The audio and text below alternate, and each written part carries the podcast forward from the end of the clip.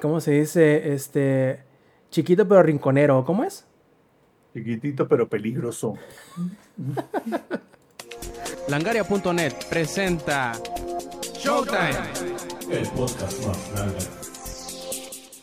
Hola y bienvenidos a la edición 307, no cierto, 306 del Showtime Podcast. Yo soy Roberto Sainz y Rob Sainz en Twitter. Este, y como pueden ver, estamos un poquito reducidos en número y en tonelaje, pero estamos listos para entregarles un nuevo Showtime Podcast que a lo mejor y probablemente sea más corto de lo acostumbrado, pero como siempre suele suceder con esto de las maldiciones, terminará durando 4 horas y media. Así sucede con esto, dices algo y te pasa justamente lo contrario. Aún así, me gustaría darles un ligero resumen de lo que pretendemos platicarles esta noche antes de pasar a las presentaciones, como por ejemplo les hablaremos nuevamente de Overwatch 2, porque como que no, siempre caemos y nos tropezamos con la misma piedra. También hablaremos de Creed 3, de, F de Fórmula 1 2022 VR y también de esos rumores del PlayStation 5 Pro. Platicaremos de si es factible, si no, qué nos parece y sobre todo si nos lo compraremos o no. Spoilers, yo creo que no, aunque llegue a salir, pero eso ya será una decisión que tomaremos nuestros yo del futuro si es que llega a suceder. Aún así, ahora vamos con las presentaciones. Como podrán ver ahí dándole el trago a la chela, tenemos al productor de la edición en vivo del Showtime Podcast, Zampi. Buenas noches, ¿cómo estás?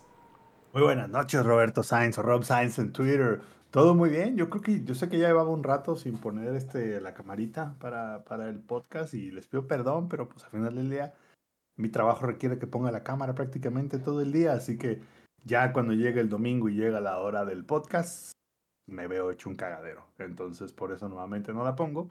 Pero bueno, el día de hoy no me está escuchando. Lo bueno es que la versión... simio no me había puesto mi micrófono, soy un maldito simio. Entonces, pues obviamente el Roberto me escuchaba, porque estamos todos aquí en Discord, Eddie me escuchaba, pero ustedes en la transmisión en vivo no me escucharon. Así que pasaré a repetir lo que acabo de decir como el simio que soy.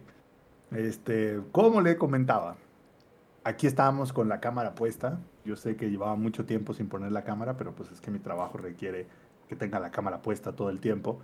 Uh, no porque me estén vigilando, sino porque pues hay que hacer networking, la gente está lejos, güey, y pues para que le pongan un, un hermoso rostro a esta hermosa voz. Entonces, por eso, por eso normalmente ponemos la cámara. Pero hoy, como fui a echarme unas chelitas alemanas y una comidita alemana antes de este podcast, ya estaba peinado, ya estaba arreglado, ya estaba con la playera de Super Samper. Entonces dije, hoy sí les voy a regalar mi hermoso, mi hermoso rostro ligado a mi hermosa voz. Y el que nos hace falta es el Superman Dilón del ingenierillo, pero a quien sí tenemos es a ese que si lo hacen enojar, dicen, dicen, dicen que hasta te retrasa el juego, como le pasó a Suicide Squad. Dicen los rumores. Eddie, viejo, ¿cómo estás? Buenas noches. Híjole, acá súper feliz, súper hermoso de que ya regresé. No tan enfermo como la semana pasada. Hasta aquí todavía un poquito de las travesuras de esta infección, pero todo bien. Este, ya escucharon que por ahí vamos a hablar de Overwatch. Obviamente, ese soy yo, quien más cae con esta chingadera, una vez más. Pero todo bien, todo feliz. ¿Y tú, Robcito? ¿Cómo estás, Robcito? Pues yo muy feliz sobre todo porque esta semana será semana corta laboralmente. Esperemos que los pocos días que se trabajen esta semana no sean muy intensos, que por ahí dicen que o amenazan de que van a estar bastante pesaditos, pero ya veremos, ya veremos de qué manera este, me sacudo las responsabilidades del trabajo y eh, disfruto esta semana corta. Pero el fin de semana, la verdad, lo pasé muy bonito. Eh, me llegó el Blu-ray de Samurai Champloo, lo empecé a ver. Empecé a ver el primer disco, ya lo terminé. Acabé el fin de semana a ver Run with the Wind. Yo creo que les voy a hablar de esa serie en algún podcast eh, a futuro. Me, gusta mucho, me sigue gustando un montón. y creo que vale muchísimo la pena echarle, echarle un ojo para quienes no lo han he disfrutado de la serie. Y este, justamente hace unas cuantas horas, hace unas 5 horas, me llegó eh, Metroid Prime en la, el remaster, ya que por fin lo encontré a un precio que digamos... Eh, me, me vale la pena, no está sangrado. No, no, no, y es que... Lo, ¿En cuánto lo adquiriste? 999. ¿Eh? Bien. Que según yo es el precio de lista de la versión digital. Que ahora, bien Sampi, tú dices que valía la pena. No, yo creo que este juego, aun si lo vendieran al precio que originalmente lo estaban queriendo atascar los revendedores, que era 1400 pesos, yo creo que vale la pena. Es un muy buen juego Metroid Prime. pero no les voy a hacer el caldo gordo a los cabrones que lo venden con sobreprecio. Son cosas diferentes.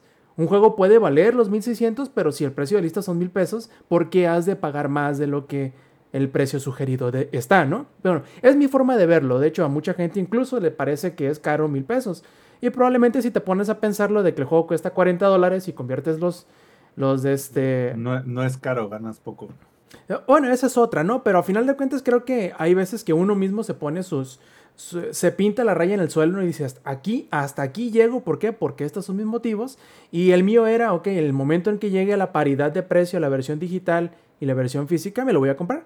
Cosa que sucedió, lo que me sorprendió más del asunto es que me llegó en dos días, como en los viejos tiempos de, de Amazon, cuando en realidad utilizaban DHL y te llegaba al día siguiente o a los dos a lo máximo.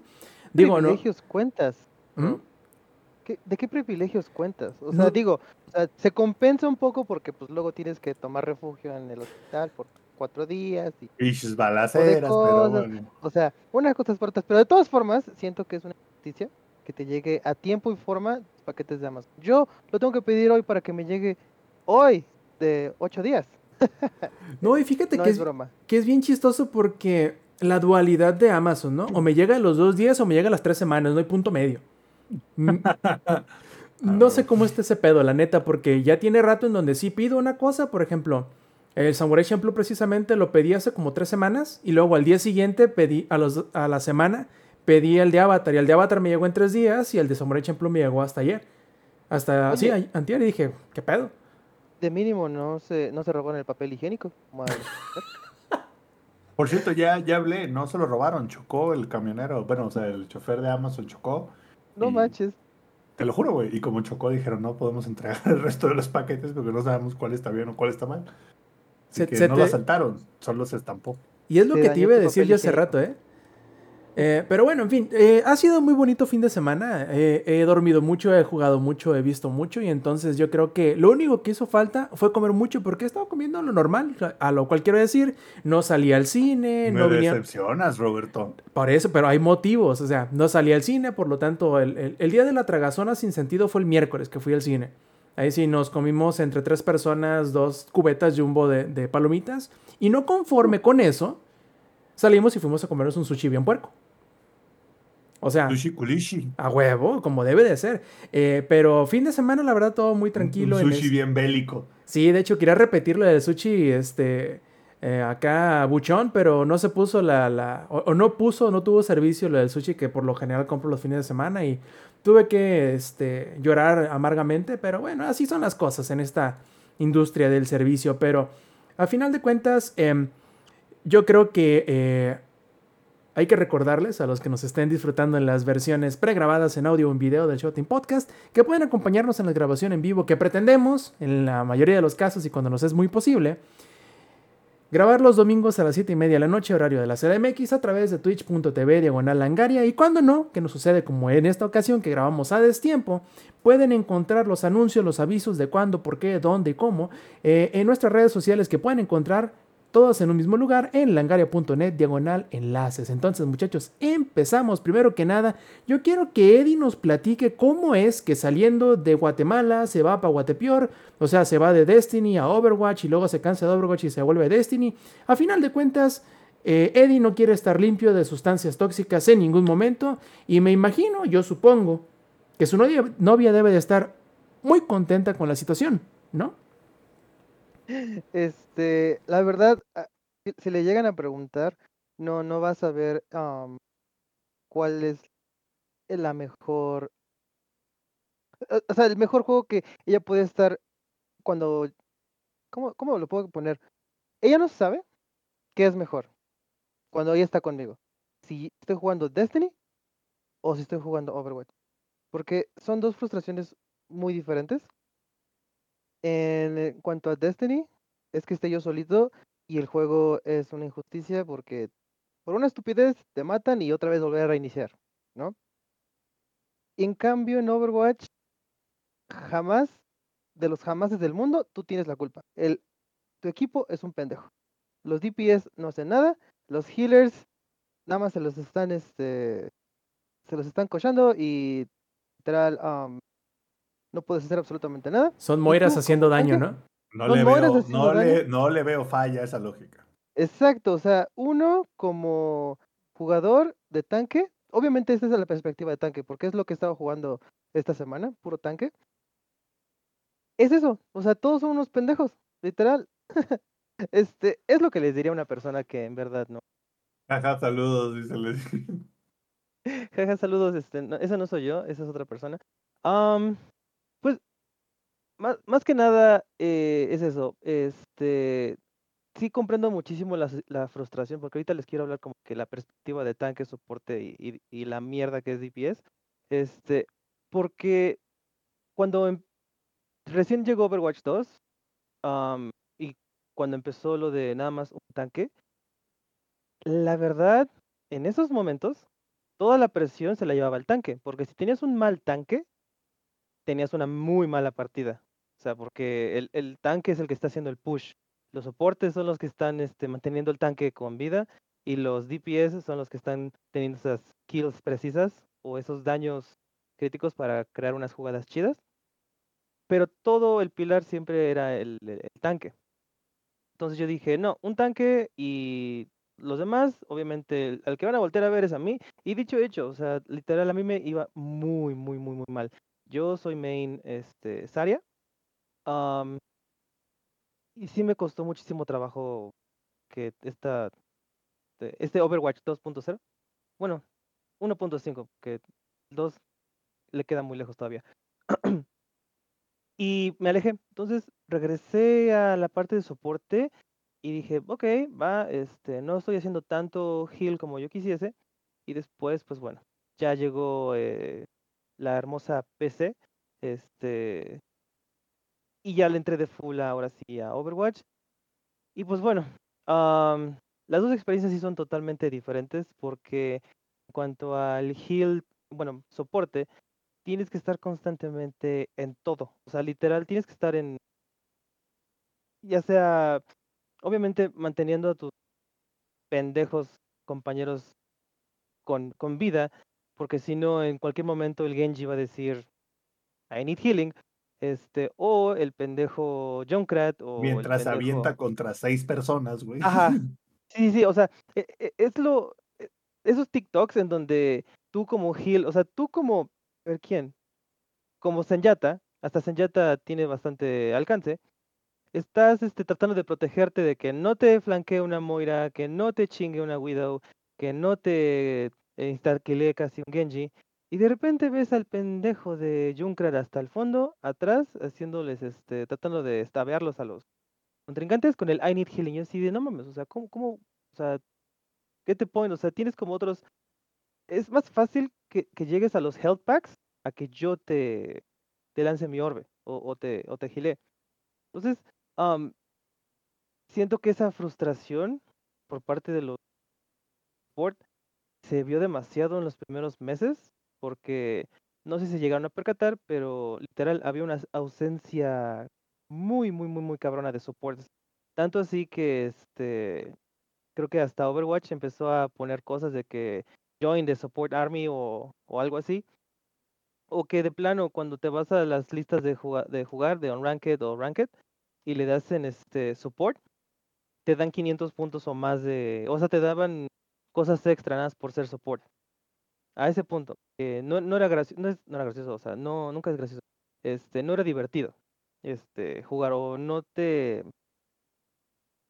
¿Cómo decirlo? No... La recompensa por, por ser support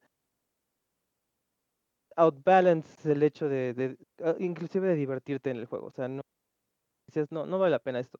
Y pues la gente se iba de ahí. En este caso fui yo. O sea, yo sí dije, "Mm, ¿sabes qué? Este, no, es mucho flame para nada. Y pues ahorita que he estado jugando en, en tanque, am, obviamente la curva está muy cabrona porque sí tienes que tener un, ahora sí que tienes que tener como que the bigger vision en cuanto a qué puede ayudarle al equipo, con qué se están, o sea, con qué están este, ayudando de, de support, porque pues obviamente si eres Hammond y este tienes a una Moira, pues va a estar cabrón que te esté curando hasta allá. Entonces es más fácil que tú te acerques así O en cambio, que te pongas una Ana, este, o una, o un Señata, obviamente vas a, vas a tener más supervivencia, ¿va? Entonces últimamente he estado jugando este tanque, y para los que hayan jugado tanque, o bueno, ah, Overwatch, se, percata- se percatarán de que al final de la partida siempre hay como endorsement. No sé si le han llegado a jugar tú, Rob, tú, este, Samper, que Ujú. apretan N para endorse player. En este caso es como un elogio, por así decirlo. Y para mí, los siete años, creo que son siete años, ¿no? Creo que son los 15 este juego, este, que ha salido de maldito juego, jamás he llegado a nivel 4 de, de endorsement. O sea, eso era para mí. ¿Sí? Mito, rumor. Y pues fui, ya me llegué, ya llegué hasta el nivel 4 de, endorsement. Está cabrón, o sea, no voy a decir que uy, soy la verga, no, porque eso empieza a bajar, bajar. Este, es, es muy inestable llegar a ese punto. Pero lo que me refiero es que am, sí es más recíproco, bueno, es más tangible este, en el hecho de ser tanque, porque digo, nada más eres una, y es más fácil que vean pequeños logros por aquí por allá. Pues digo, eh, Tanque ha recibido los dos últimos este, personajes y pues sí, se, nota, de hecho hasta un tercero porque a se podría considerar, porque digo, lo, lo, lo rehicieron de DPS a, a Tanque, entonces, pues bueno, los últimos tres este, personajes han sido tanques y pues sí se nota un poquito el favoritismo por allá, pero digo, ahora, llegando a mi punto, afortunadamente ya va a llegar un nuevo support que se espera que, que llegue, que sea anunciado la próxima semana. No, de hecho hoy es lunes, right? No, de hecho podría ser este, esta semana porque lo que normalmente hace Blizzard, en este caso Overwatch, es que este, lo anuncian con dos semanas de anticipación para que ahora sí que esas dos semanas sea puro developer commentary, que sea este los los de la Overwatch League este jugando con el personaje y cosas así. Entonces, pues am, se espera que sea soporte. Este y lo que dijeron últimamente es que va a ser un soporte cute. O sea, ¿a qué se refieren con eso? Bueno, furries o así. Este, pero cute como Mercy, tampoco en que ser como Mercy. Am, pero muy ansioso, la verdad, muy, muy feliz de que llegue algo así. Am, ya que esta temporada sí se sintió un poquito vacía, pero digo, metieron casi inclusive tres este, eventos, que fue el de am, el de San Valentín, el de ahorita de ¿cómo se llama? De One Punch Man, que los skins están muy estúpidamente divertidos, nada más el de Doomfist, porque el de Genji y el de Kiriko, híjole, pusieron unas ganas.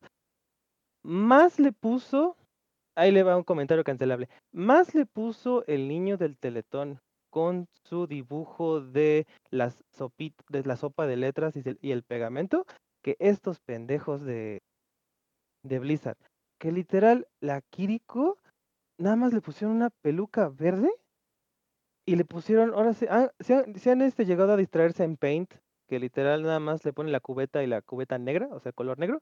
Así le hicieron a su traje. Ni siquiera le pusieron las onditas como eh, la, como la personaje. ¿Cómo se llama la de cabello verde? ¿Es Hurricane? De Tatsumaki, bueno, se llama Tatsumaki, este, de One Punch Man. Um, hijo, estuvo muy, muy, muy, muy, muy de la verga eso.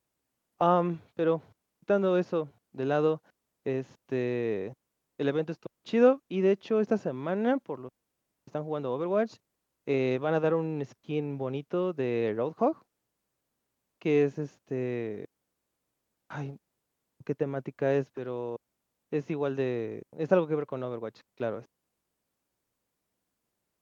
Pero bueno, um, entonces, pues sí, esta temporada, como les decía, estuvo un poquito vacía, pero pues los eventos y esas cosas dio, dio de qué hablar.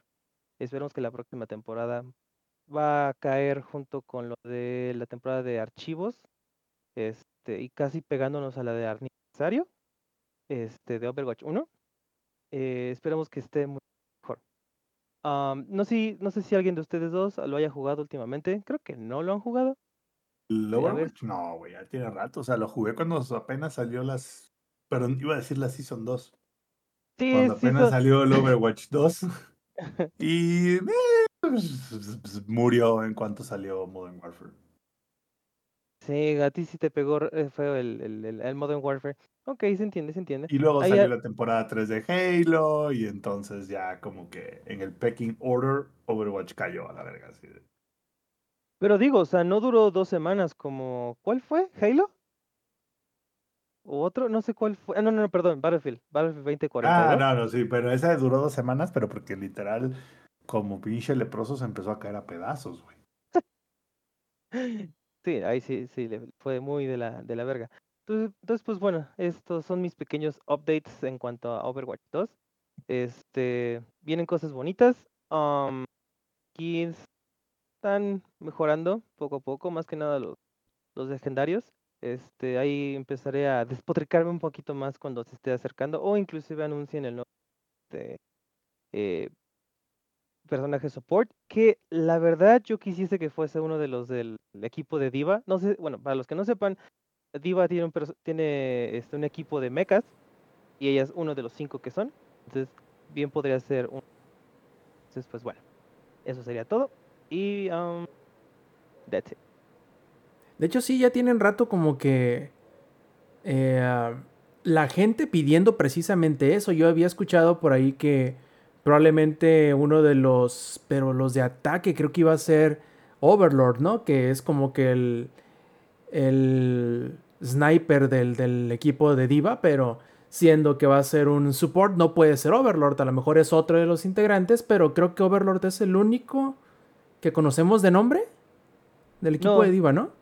Sí se escucha, sí los demás también tienen su nombre, pero este no, no lo ubico muy bien. Pero literal en su, ahora sí que en su descripción del personaje, o sea, Overwatch no tendrá modo historia, pero tiene pues bastante lore de donde este, rascarle. Este específicamente es el support de ese grupito de, de cinco, que de hecho, inclusive en cuanto a tamaños, no se ve tan grande. Y embonaría o encajaría muy bien al aspecto que necesitamos un nuevo support. El güey es cute, pone. Este, y pues no es tan grande como, como Diva. porque, pues, obviamente Diva es un mecha, está, está gigante. Y pues igual no se, no estaría tan descabellado porque si de, de tener aspectos como un tanque, ahí está Brigitte. Brigitte tiene del, este, el cuerpo a cuerpo como Reinhardt y el escudo como Reinhardt, pero a un nivel, ahora sí que a una cuarta parte de eso. Entonces, ver a ese personaje este con um, aspecto o bueno con como con cosas de esta diva no se me haría tan descabellado y creo que estaría medio interesante o sea así como que un support en dos fases como es diva y mini diva. Entonces no sé la verdad me gustaría pero pues bueno eh, siempre resulta ser que Blizzard agarra y dice ah pues no es ese es ese transeúnte ese random citizen que que vieron por ahí hace siete años, ese era el personaje. Así como fue con Ramatra, este, porque también a Ramatra cuando lo, cuando lo iban a anunciar dijeron, no, a Ramatra ya lo habían enseñado, ya lo habíamos enseñado antes. Y así dijo de tu puta madre, nunca lo enseñaste, nada más mencionaste su voz. Árbol 3, güey. Ajá, literal fue sí, yo sí de chinga tu madre, eso fue algo literal de hace casi 5 o 7 años. O sea, no fue como a Sombra, que a Sombra pues la, la tapizaron todo este todo dorado, este de, de sombra y así, ¿no? Digo, está más que lógico. Pero bueno, entonces este lo mejor que pueden hacer es no esperar absolutamente nada y vamos a tratar de sorprendernos y emocionarnos hasta que lo anuncien. ¿Vale? Y obviamente como es cada support y como es tradición, va a llegar a romper la madre, a romper la meta. Este, Por dos Y hasta- semanas. o no, ¿qué te pasa? Dos semanas, casi cinco años, ¿has, has escuchado de Brigitte? No, esa vieja llegó y desmadró todo. Fue hermoso, fue hermoso cuando llegó ella. Está rotísima la, la cabrona. Y ahorita Kiriko, híjole, igual, ¿eh? Igual, pinche, este, bombita esa. I'm nulifica- helping. No, es, sí, esa pinche bombita nulifica todo. O sea, es como de, ah, este, soltaste tu ulti a Jungle Queen. mm, híjole, bombita. Y ya, chingó su madre. O sea, sí está bastante rota esa, esa habilidad. Tiene un cooldown no tan, no tan bajo. Este, pero bueno. Es, la verdad es lo que más espero yo, que a ver qué tan, qué tanto viene a, desmadrar la, cosa de este nuevo support. Muy bien, Eddie. Entonces voy yo. Quiero preguntarle a ustedes, plebes, si ya vieron alguna o algunas de las películas de Creed. A ver, Saps, ¿tú? No, güey. Las de Rocky sí, las de Creed no. Okidoki, ¿tú, Eddie? En el universo, ¿no? Porque menciono las de Rocky porque todos están como que en el universo de vergazos, ¿no? Sí, claro, claro. ¿Tú, Eddie? No, no he visto las de Creed. ¿En serio? ¿Tanto así? Bueno, este... Pues fíjense que ya salió la tercera de Creed. Digo, por si no se habían dado cuenta. De, eh, a Por si vivían en una piedra.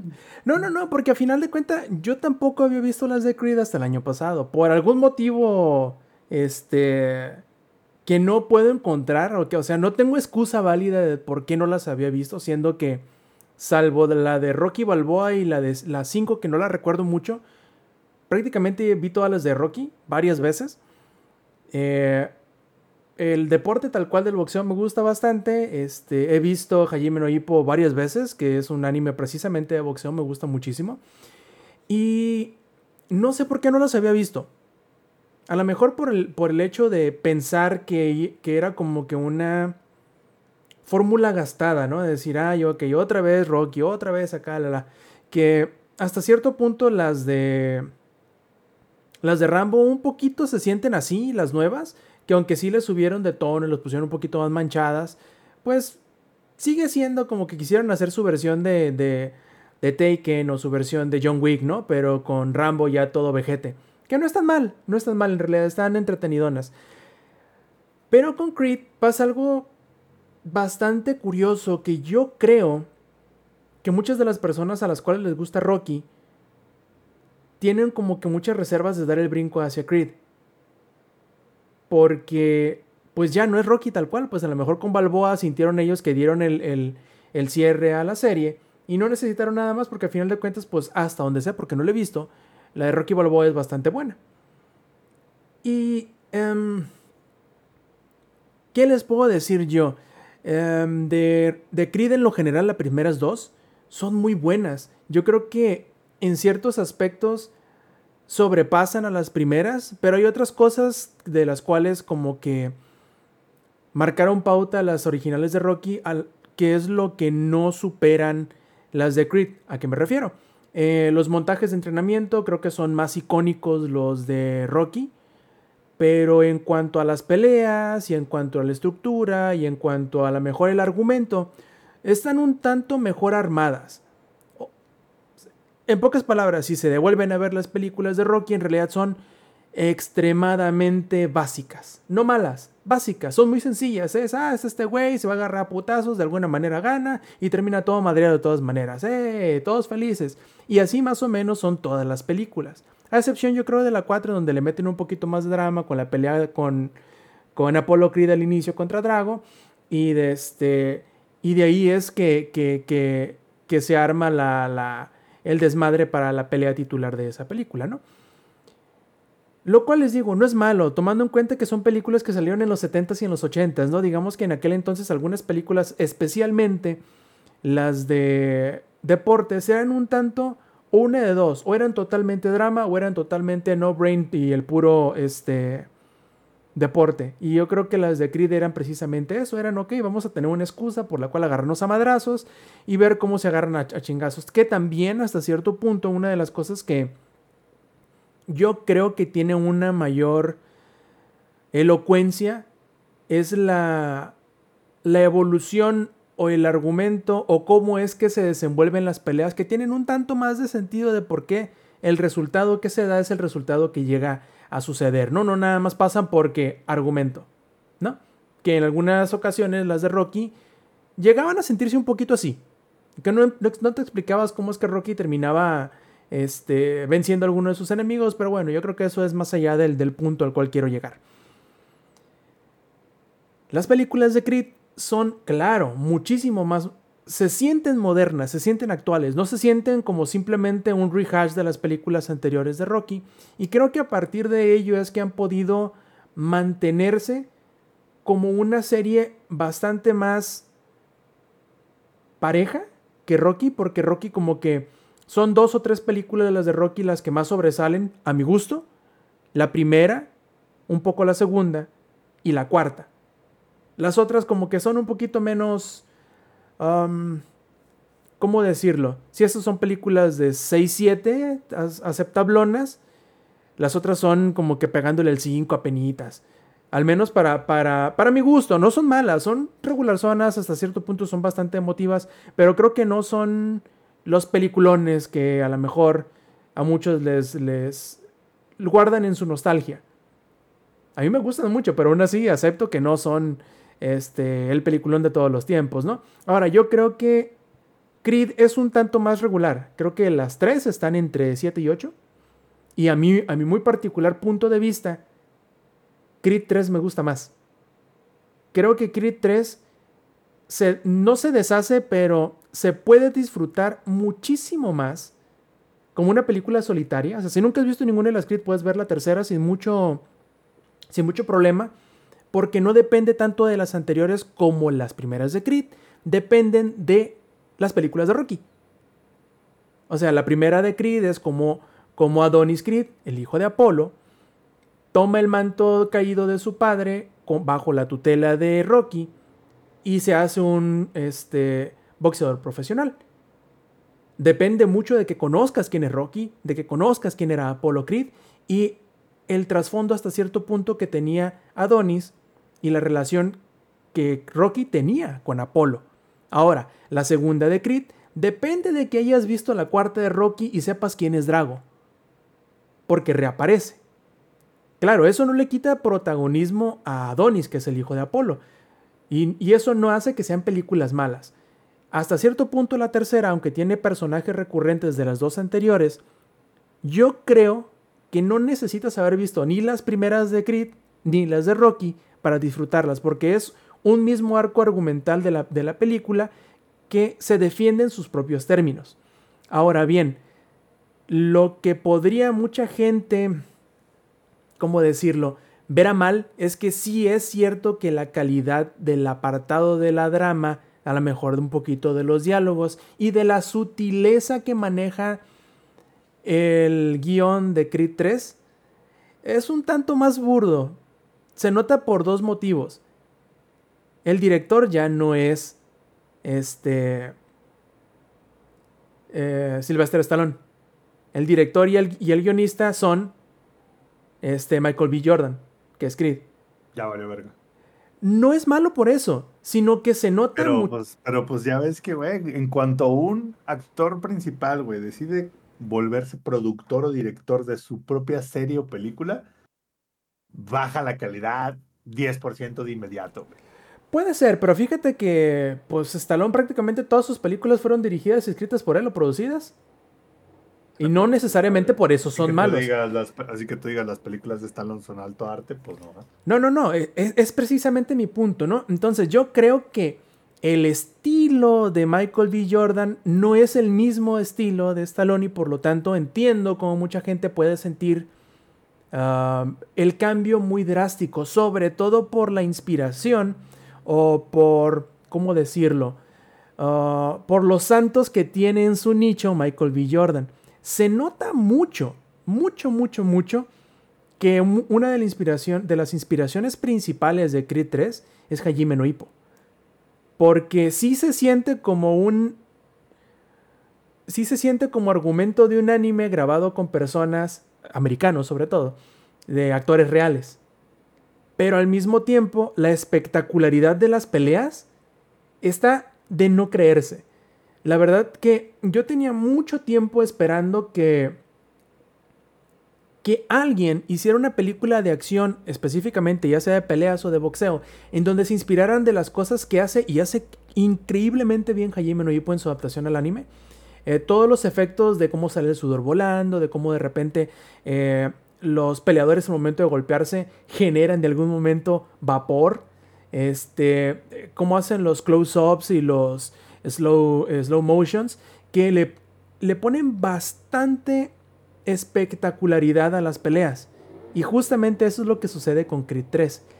Y esto yo creo que también puede generar o puede significar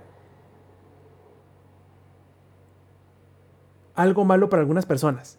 Que dicen, ay, es que se siente como que demasiado caricaturesco que le hagan un, close-up a, a Adonis cuando le van a dar un, un, gancho de derecha y ver cómo se le deforma el rostro con el chingazo en slow motion. Es cierto, puede sentirse muy así, puede sentirse muy caricaturesco. Y creo que por un lado lo agradezco que lo hagan de esa manera porque a final de cuentas creo que las coreografías de las peleas de esta tercera de Creed es mejor que cualquiera de las otras dos y por ende mejor que cualquiera de las de Rocky, pero al mismo tiempo, al ser dramático hasta llegar a lo caricaturesco en tanto a las peleas, puede llegar a molestar a más de una persona, pero al mismo tiempo no es el festival de, de, estira los brazos que eran las, las películas de Rocky. Y por eso me gustó mucho más. Creo que el punto medio entre el drama del argumento fuera del ring y la calidad de las peleas está mucho más nivelado que las otras. Y por lo tanto, a mí me gustó mucho más. Se me hizo muy divertida. Este, odias odiar al, al, villano y luego eh, amas amar al protagonista. Y lo único que a lo mejor me dejó a mí un poquito de mal sabor de boca fue el hecho que hubo ciertas diferencias que no conozco, pero hubo ciertas diferencias que terminaron por dejar, por borrar por completo a Stallone y a Rocky, por lo tanto, de la tercera película. Entonces, yo creo que eso es lo único que a mí me hubiera gustado que fuese diferente, pero fuera de ello, yo creo que es la mejor, bueno, no es la mejor, creo que es la que más me gusta de las de Creed, muy a pesar de los cambios de estilo, muy a pesar de que es el debut directorial de Michael B. Jordan y de que, pues, un punto flaco que a muchos le va a parecer, que se quiere alejar de alguna manera u otra del legado de Rocky. Pero yo la pasé bomba. Este, y yo se la recomiendo muchísimo. Y más sobre todo, que ahorita están las dos de Creed, las dos primeras en Prime Video. No tienen desperdicio. Y eh, si les gustaron las de Rocky, yo creo que son bastante eh, buenas de ver. Y las puede preparar muy, muy bien para cuando llegue a porque yo creo que va a suceder para cuando lleguen a estrenar la de Creed 3 en Prime Video. Zampi. No, nada, más te iba a preguntar. O sea, se, esforzaron en separarse de. Bueno, se esforzó, perdón, Michael B. Jordan. En separarse de lo que es Rocky, güey. Sí, se nota que se Siente, espérame, se siente como si de repente la siguiente de John Wick se esforzaran en separarse de las anteriores de John Wick. Mira, eh, ahí no sé si es una opinión controversial, pero yo siento correcto que intenten hacer de Creed algo propio de Creed y que no dependa, vaya, o sea, no vas a, de la misma manera como en la segunda de Creed, hasta cierto punto les exigías el conocimiento previo de al menos las primeras cuatro de Rocky, no vas a decir para la cuarta de Creed voy a voy a obligarte a que veas la quinta de Rocky para que la disfrutes. A mí eso me parece un punto malo, personalmente, porque evitas o le impides a la nueva audiencia que llegue a disfrutar de Creed porque solamente los, betarros como nosotros que vimos en algún momento las de Rocky que nos obligaron nuestros papás a, verla de alguna u otra forma, vamos a poder disfrutarlas y no toda esa generación que a lo mejor son 5, 10 o 15 años menores que nosotros, que no van a tenerle la paciencia a cinco películas de Rocky para poder disfrutar de una nueva de Creed. Yo creo que es algo bueno. Cinco películas ya viejas para... Viejísimas. ya para lo que la chaviza diría, viejas. Sí, completamente de acuerdo. Entonces, yo creo que es un buen paso. Por un lado, siento un poquito raro el hecho de que, se, que le hayan borrado por completo a Rocky en la película, ni siquiera lo mencionan. Eh, siendo que hasta cierto punto como que el legado de lo que sucedió entre Rocky y Apolo siempre fue un tema principal importante porque Rocky mm, trataba a Adonis, o sea, a Creed, como su hijo más que a su hijo por muchas razones, ¿no? Porque primero, pues, eh, Creed fue quien le dio el, original Apolo, es el que le dio la oportunidad de subirse al ring de manera profesional y retarlo como un, este, eh, como un profesional, darle la oportunidad, aunque perdió en la primera película de, de Rocky, y tiene mucha importancia, pero yo creo que el hecho de que puedan separarse de a poquito o de a mucho de esos requerimientos de ver las películas anteriores para poder disfrutar de las nuevas es algo bueno. Siempre y cuando no se sienta raro como yo creo se sintió con esta tercera película. Yo quiero, espero y estoy emocionado por más Creed. Por ahí dijeron, este, por ahí dice Michael B. Jordan que ya está en pláticas con Amazon para hacer spin-off, ya sea en series animadas o en series de, de acción real para Creed. Se pelea con el hijo de Rocky, güey, ¿no? Sí, no, o sea, yo creo que está bien en tanto el argumento siga siendo el suficiente para no llegar al punto de decir, ah, es una mera excusa para que se agarren a chingazos, sino que haya un motivo, haya una evolución, haya un, una, un caminito lógico entre una y otra que te permita seguirle disfrutando más allá de simplemente ser más chingadazos por ser más chingadazos, que creo que muchas series terminan en eso, ¿no? Claro. Ahora, leyendo lo que dicen acá en el chat, dice Conformals, dice, Rocky es icónico porque es de los 80s style. Tiene, tiene, tiene razón. Es los 80, de hecho, pues es... Si fueras a dibujar un post de los 80, pondrías a Rocky justo abajo de Darth Vader, güey. Así es. Sí, dice, y dice Ladito también que por ser la ópera Primos, en la primera obra, me imagino, de Michael B. Jordan, está bastante bien. Sí, la verdad es un, es un buen primer intento. Yo creo que hay cositas este, estilísticas que a muchas personas no les va a, a, a caer bien. Pero, pero, lo hizo bien. Sí, no, completamente bien. Yo no le veo ningún este, error tan grave como para eh, desestimarlo por completo y sobre todo es muy disfrutable. Yo creo que es la película que menos... Las películas de box y como por lo general las de Rocky y hasta cierto punto en algún lugar las de Creed también son como las del underdog. A mí hay una cosa que al, a veces este tipo de historias me empalaga un poquito y es el síndrome de me tiro al suelo para que me levanten o me tiro al suelo para levantarme. Entonces, aunque sucede un poquito en esta tercera, lo hace mucho menos que todas las anteriores y eso lo agradezco. Porque primero porque Creed ya no es el underdog, entiendo, pero también se evitaron el tener que hacerlo porque bien pudieron haberlo hecho. De aún siendo el, el, campeón, eh, tirarse al suelo, hacerse la víctima, este, para intentar como que un poquito... Eh, ¿Sabes qué estaría perrón, güey? La siguiente de Creed contra el hijo de Drago, güey, y que el hijo de Drago sea el Canelo, güey. No, sale el Canelo. No, no, pero que el Canelo sea el que así de que vamos a vergarnos pues en el ring. Mira, no te voy a contestar más porque sería spoiler. Este, pero lo que sí te puedo recomendar es que las veas. La neta es que están, están bastante divertidas las primeras dos, no tienen desperdicio. Y la tercera, para mi gusto, es la más divertida, la que tiene, es la que tiene más peleas por lejos. Son cuatro peleas las que tiene. Este, y yo creo que. que... John Wick 2, güey. Ándale, es el John Wick 2 de las de Creed, precisamente. Ya es que en John Wick 2 sí dijeron, chingue su madre, vamos a matar a 400 personas en 60 minutos, no pasa nada. Sí, y la, la, verdad, este, sí me quedé con ganas de, de, de, ver más, sobre todo porque, te digo, yo personalmente soy muy fanático de Hajime no Hippo y se nota muchísimo la, la inspiración. Hay escenas eh, que son calcadas, el intercambio de golpes, ciertos movimientos, ciertas eh, decisiones que se tomaron en cuanto al estilo, ciertas tomas, y yo lo agradezco muchísimo porque tenía, no sé, 10, 12, 13 años, 15 años esperando que alguien volteara a ver a Jaime Noipo y lo tomara como un poquito de inspiración, aunque sea estilística como fue en este sentido, en este caso para Creed 3, y lo disfruté mucho. Así que la verdad, si les gustó las primeras dos de Creed, yo no veo por qué no vayan a ver la tercera.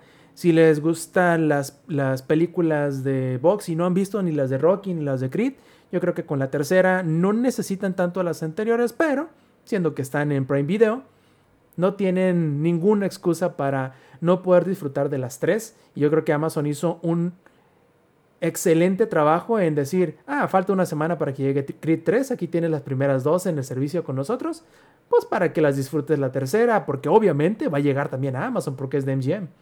Así que la tienen toda hecha y facilita, plebes. Como dice, peladita y en la boca, así que disfrútenla.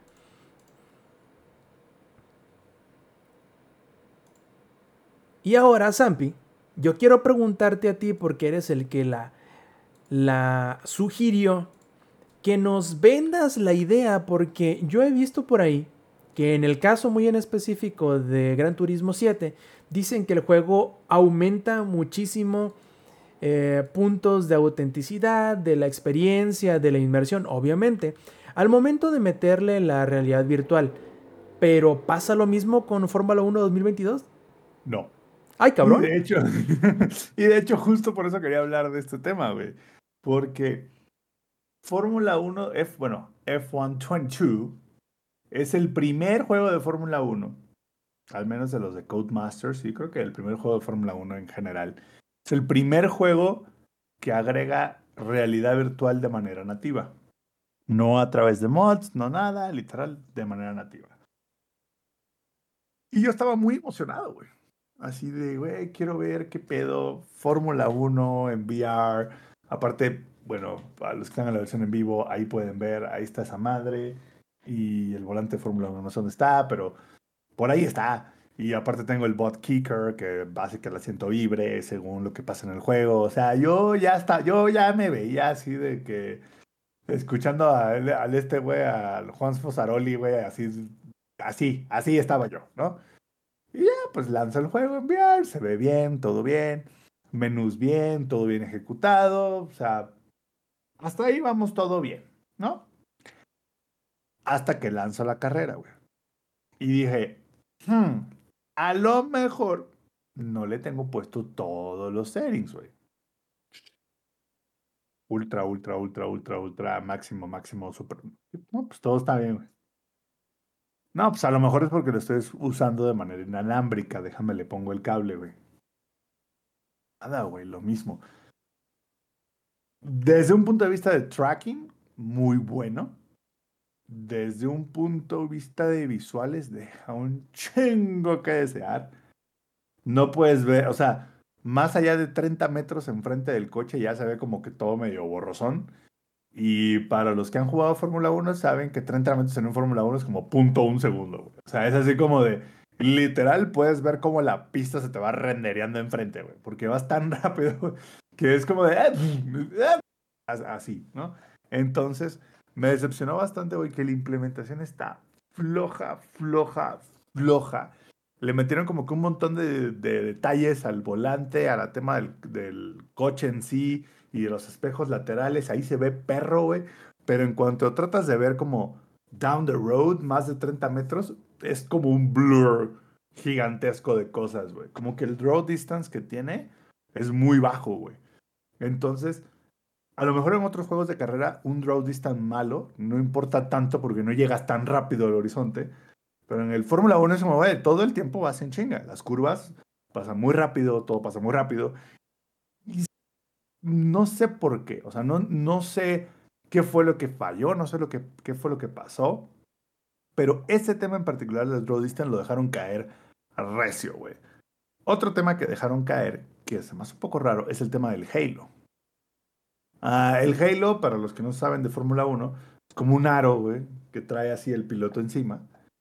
Y justo enfrente del piloto, güey, así justo a la mitad, hay como pues lo que hace la T, ¿no? De así como para sujetar al Halo, para que si algo le cae encima no se doble y no le aplaste el casco al piloto. Por alguna razón. A ver, Sampi, repítelo porque como que el. El ¿Cómo se llama? El noise reductor del, del Discord te comió la mitad del discurso. Hey, Discord. A ver, lo voy a enseñar el Halo para que vean de qué estoy hablando, güey. O sea, qué mejor que yo mostrarles una foto, ¿verdad?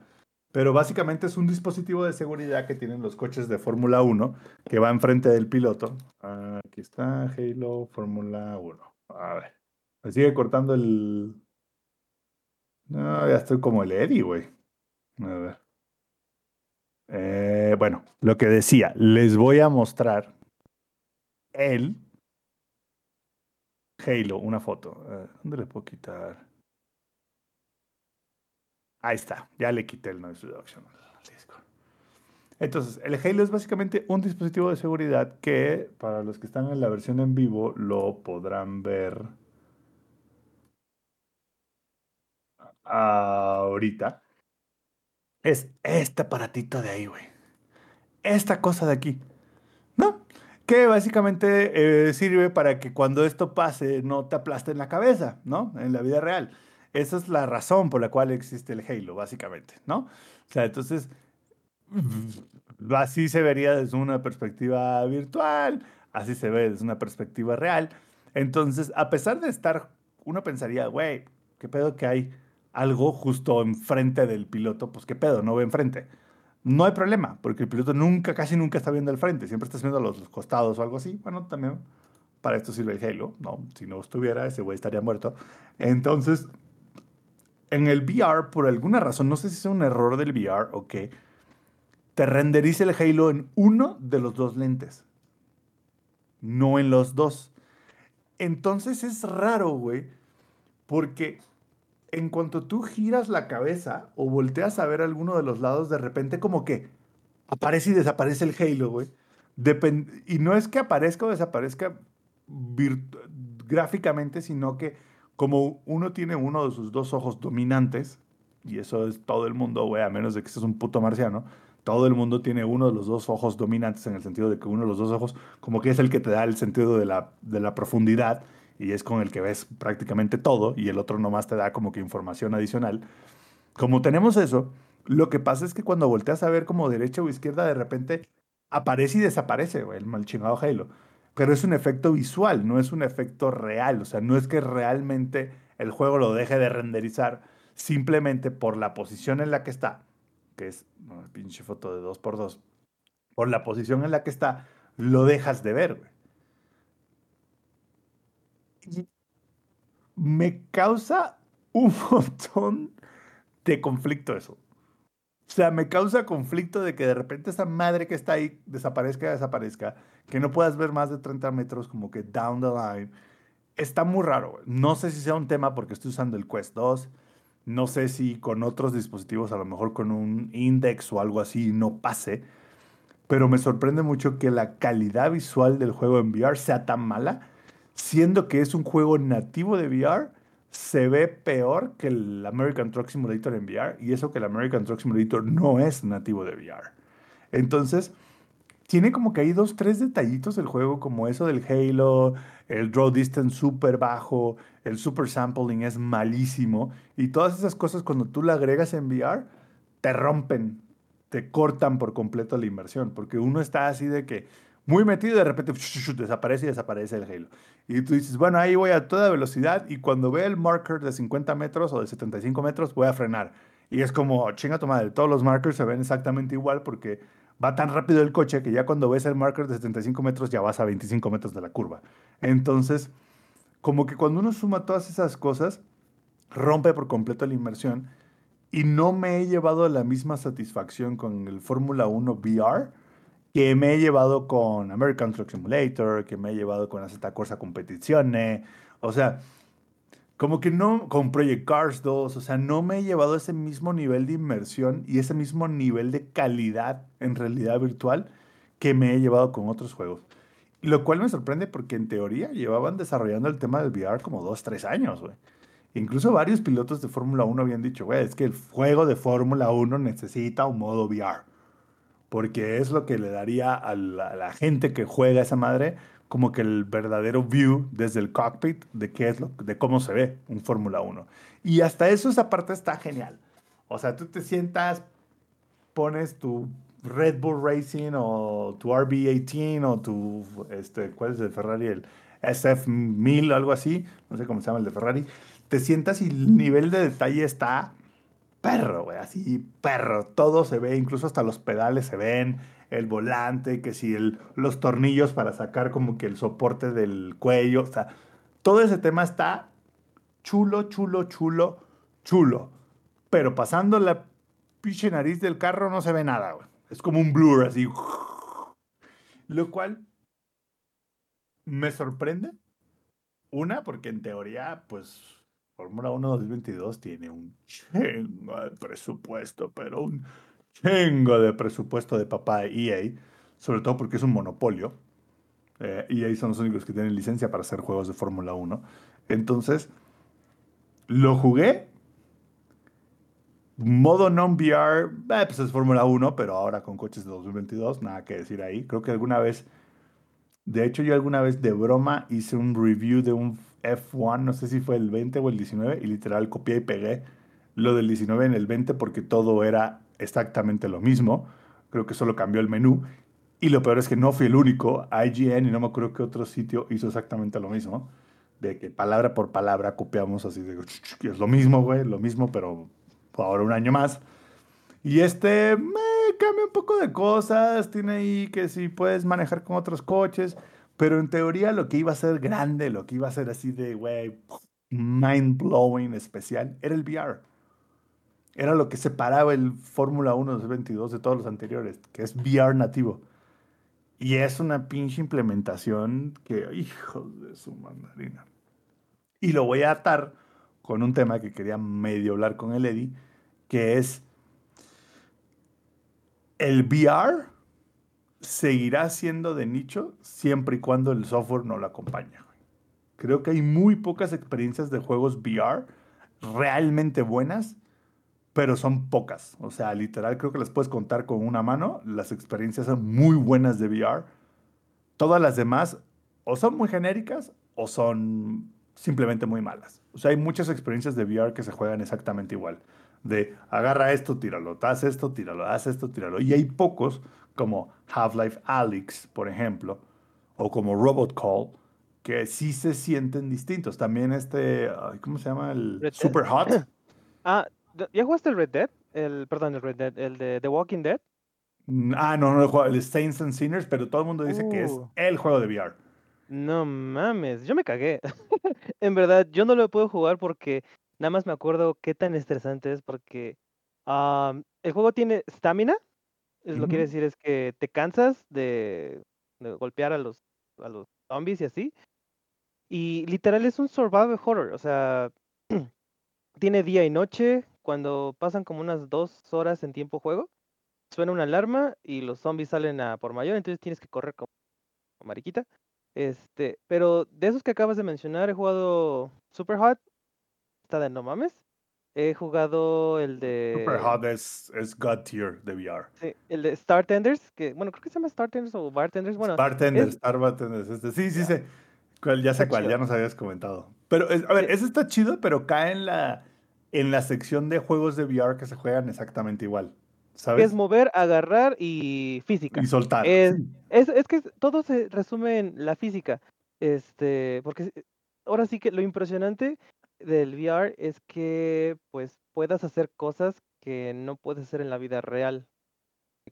Este, porque te teletransporta ahí. Am, pero por ejemplo, lo que ya está bien choteado, pero ah, no me dejarás mentir, es los juegos de disparos. En el Ay, VR. sí, ya. Pero cabrón, nada más Pero de todos los que he fíjate- visto, uno, nada más uno he, Por eso, güey, el Half-Life Alyx es tan bueno, a pesar de que es un shooter, porque es un shooter que te deja interactuar con todo en el mundo. Y creo que ahí es donde defines, donde separa un buen juego de VR de uno malo. O sea, en el Half-Life Alyx, pues una lata tirada, la puedes agarrar, aventarla, darle un balazo y que la lata le caiga a alguien encima. ¿Sabes? O sea, tiene como que un nivel de inmersión adicional que es lo que lo hace Half-Life Alyx, ¿sabes? O sea, que lo hace llevar a ese nivel de top tier. Pero a tu punto, sí, hay muchos juegos de VR que es como copy-paste, güey. O sea, que literal es el mismo juego con un skin diferente. Y este de Fórmula 1, Eddie, les falló un chingo. Les faltó un chingo de desarrollo en VR. Y como lo dices aquí en el chat con Formals, dice, es como si un equipo de las 24 horas de Le Mans se fuera a la Fórmula 1 o al revés. Aunque tenga mucho presupuesto, no es su ámbito. Y tiene toda la perra razón. Es como, lo que, yo es como lo que le, como lo que le está pasando a Haas. No porque compitas en la NASCAR y tengas budget, significa que vas a ir a la Fórmula 1 y vas a ganar, güey. O, simplemente que lo hayan hecho bien, porque ta- también hay juegos en el Oculus que literal no tienen muchísimo presupuesto gráficamente, pero saben trabajar con lo que tienen. Y lo que me estás diciendo, siento que fue más en un aspecto técnico de parte de ellos, porque el Oculus sí, de- sí hace cosas muy bonitas. o Se ve hace- súper bien, güey. O sea, Ajá, sí se ve muy perro, güey. Pero este juego, Eddie, ¿sabes qué se siente, güey? Como que agarraron el juego 2D y le pusieron un mod 3D con una cámara que se mueva y ya. Entonces, no porque tu juego funcione en 2D significa que se extrapola directamente a VR. ¿Sabes? Y el VR de este juego, terrible, güey. Hasta ahora, mi top de VR para juegos de, de carrera sigue siendo Z Corsa Competizione. Y, y- y creo que ya lo había dicho en unos 2, 3 podcasts anteriores que hablé de Gran Turismo 7. Es Z Corsa sigue siendo así como God tier de simuladores en todos los ámbitos. En cómo implementó el VR, en cómo implementó el juego, en cómo se sienten las físicas, etcétera, etcétera. A Z Corsa competición es God tier nivel supremo. Nivel iRacing, pero mucho más barato. Y este de Fórmula 1 2022, yo esperaba tanto del VR y cuando lo puse me decepcioné tanto, güey. Dije, ¿qué pedo, güey? O sea, le echaron la hueva durísimo, güey. Entonces, y volviendo a uno de los puntos que dije, en sí el VR no es malo, pero si no tiene buenos juegos, si no tienes buenos software, no va para ningún lado. Es como si sacaras el Play 5 y el Xbox y no sacaras ningún juego que esté a la altura. ¿Qué fue lo que pasó con muchas consolas en los 90, principios de los 2000? Que consolas que salieron al mercado, incluyendo, por ejemplo, la de Apple, por ejemplo, que eran consolas que en papel eran muy buenos, pero no tenían juegos, güey. Nadie desarrollaba para esas madres, o los juegos que tenían eran absurdamente complicados y a nadie les gustaba. Entonces, el VR, si ustedes ven una gráfica de cómo ha crecido el gaming en los últimos años, los últimos 3, 4 años el gaming en general ha crecido de una manera absurda, mientras que VR se ha mantenido ahí como un nicho. Ojo, es un nicho, güey, que en las experiencias que son diseñadas realmente para VR es absurdamente bueno, güey. O sea, de que te, te explota la mente, güey, y dices, no, a ver, jamás había tenido esta experiencia en un juego, pero son contadas esas experiencias. O sea, no hay muchos juegos, no hay tantos juegos que te hagan como que jugar el VR y explotar tu mente. Y definitivamente Fórmula 1 2022 VR no está en, pero ni, ni en el shit tier de VR.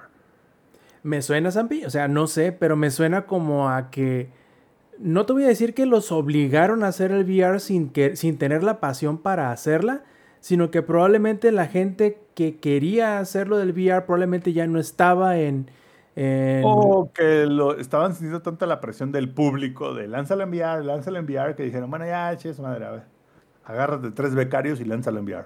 Sí, justo. Me parece que por ahí va el asunto, pero quién sabe, a lo mejor a futuro alguna actualización pueda callarnos la boca y decir, ahí está, yo ahí está. espero, güey, yo espero que con el lanzamiento del PlayStation VR 2, muchos juegos que son tanto de PlayStation VR 2 como de Quest reciban updates de quality of life solamente porque si lo quieren lanzar del lado de Sony, Sony no permitiría algo tan chafa, güey. ¿Sabes? O sea, yo estoy seguro que Sony, a pesar de muchas de las cosas malas que tiene, jamás permitiría que un juego que no está a niveles de su estándar de calidad se lance. Y hablando, Zampi, de cosas que salen y que no tienen juegos que aprovechan el hardware, ¿como para qué queríamos un PlayStation 5 Pro? Es mi pregunta. Porque Sony, hasta, Híjole. hasta ahorita, hasta este año 2023, casi tres, ya durante casi su tercer año de vida del PlayStation 5, apenas ahorita están queriendo sacar juegos que aprovechen tal cual eh, los beneficios que trae el hardware nuevo, pero eso no ha detenido a la gente en pensar o en argumentar o a lo mejor en malinterpretar las intenciones de Sony para sacar una nueva versión más ponchada de su consola. Porque fíjate, y también Eddie, que durante la semana hubieron varios este, rumores que aseguraban que Sony ya está trabajando en lo que vendría siendo la versión Pro del PlayStation 5. Todo esto viene a razón de haber descubierto ciertas patentes que Mark Cerny estaba eh, dando de alta para, ¿cómo decirlo? Una consola PlayStation 5 con capacidades mejoradas para el ray tracing. Y eso hizo pensar a muchas personas en decir, eh, juntar los, los puntitos, armar el rompecabezas y decir, es que están haciendo una versión pro del PlayStation 5. Eso significa la, la, patente que Mark Cerny está este, registrando. Y yo creo que están un poquito equivocados. Me gustaría probablemente el sí un PlayStation 5 o un Xbox. Este, porque probablemente si uno lo hace, el otro lo va, lo va a terminar haciendo también. De una consola más ponchada que se mantenga más vigente durante más tiempo antes de que salga la siguiente generación. Que, dicho sea de paso, parece ser que va a llegar hasta 2028. Cuando muy pronto, la siguiente generación. Entonces, yo creo que por un lado, técnicamente, en cuanto a la capacidad de los, del hardware, tanto del Xbox Series X como del PlayStation 5, yo creo que al momento de salir al mercado estaban en una mucho mejor posición de la que tenían el PlayStation 4 y el Xbox One. Segundo, hemos tenido dos años en donde prácticamente no han salido juegos que expriman el potencial del hardware que hay disponible. Y tercero, yo creo que ni Microsoft ni Sony necesitan sacar hardware nuevo para mantener el precio elevado de sus consolas porque, a diferencia de muchas otras generaciones, el precio ha aumentado del hardware, no se ha reducido en estos dos años por cosas diversas, ¿no? Que no tienen nada que ver en específico ni con el rendimiento de cómo han vendido estas consolas, porque han vendido mejor que nunca, eh, ni porque este pues estén abaratando las cosas y tengan que bajar de precio, ¿no? Pero em, yo creo que por un lado sí es cierto, Sony debe de estar trabajando en algo, a lo mejor en una nueva versión del PlayStation 5, en un SKU nuevo, que el chipset sea más pequeño, que consuma menos energía, que se caliente menos, a lo mejor un rediseño más delgado. Pero no necesariamente va a haber un PlayStation 5 Pro, yo creo que no es necesario, sobre todo si tomamos en cuenta, Sampi, que en aquel momento, en 2016, si no me falla la memoria, cuando salió el PlayStation 4 Pro y el, Xbox, el Xbox One X, el motivo principal era que no habían puesto o no habían tenido el interés de implementar el 4K en las consolas básicas y estas nuevas consolas de media generación eran como para darle cabida y poder que tú como consumidor sintieras que le sacabas más provecho a la, a la tele nueva que en estaba dando una probadita de lo que iba a ser la siguiente generación. Exactamente. Yo creo que en muchos, muchos, muchos aspectos no estamos en la misma situación de hace seis años, en donde sí a lo mejor sentías la necesidad de tener algo como ahorita. Yo creo que, no sé si a final de cuentas, Ampi, en algún momento pudiste probar el demo de, de Matrix Awakens, del Unreal Engine 5. Unreal Engine. Muy bueno, güey. Sí, eso es como que nomás darte una, una vistita de lo que podría ser capaz el PlayStation 5 o el Xbox Series X una vez que le dejaran hacer las cosas que solamente él puede hacer sin tener el lastre hasta cierto punto de las consolas anteriores. No hemos llegado a ese punto. O sea, seguimos estando arrastrados por la generación anterior, sobre todo en PlayStation. Sony va, o sea, por más que ellos digan, ya dejamos de hacer el PlayStation 4, sí, güey, pero casi todos tus juegos salen para Play 4. Entonces, yo creo, en mi, opinión, güey, estaría mejor un PlayStation y un Xbox Slim que uno Pro.